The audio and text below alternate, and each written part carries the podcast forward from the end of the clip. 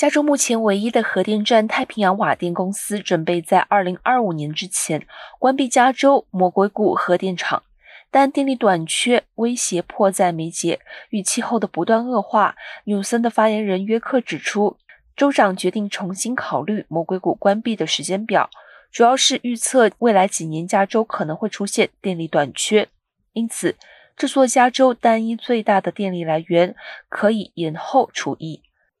尤森指出，拜登政府四月宣布，加州可从联邦资金中寻求六十亿元拯救面临关闭的核子反应炉，但这项要求需在五月十九号前提出申请，否则若想延长该核电厂寿命，便会错过动用联邦资金的机会。但州长发言人澄清，就长期而言，纽森还是希望看到该核电站未来关闭。